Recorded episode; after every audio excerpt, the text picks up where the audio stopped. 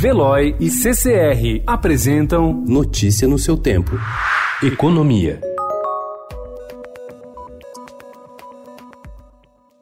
O mercado de câmbio registrou ontem forte oscilação, influenciado por declarações do ministro da Economia, Paulo Guedes. Mesmo após duas intervenções do Banco Central, a moeda americana fechou cotada a R$ 4,24, uma alta de 0,61%, novo recorde histórico. Guedes disse que o país deve se acostumar a conviver com um ambiente de juros baixos e dólar mais alto. Foi a senha para o mercado testar um novo patamar para a moeda logo nos primeiros minutos de negociação.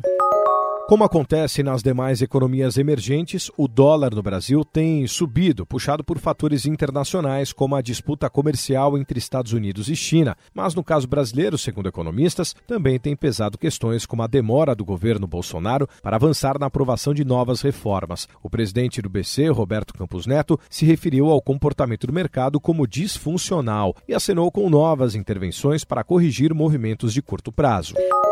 O presidente do Senado, Davi Alcolumbre, disse ao Estadão que estuda devolver a medida provisória do programa Verde Amarelo, que tem como intuito incentivar a contratação de jovens de 18 a 29 anos. Empresas que fizerem adesão ao programa vão ter uma redução de até 34% nos impostos que pagam sobre a folha de salários, desde que ampliem o número de funcionários. Ontem, Alcolumbre recebeu parlamentares e centrais sindicais que pediram a devolução da medida. As entidades classificam a MP como inconstitucional. Uma decisão deve ser tomada na semana que vem.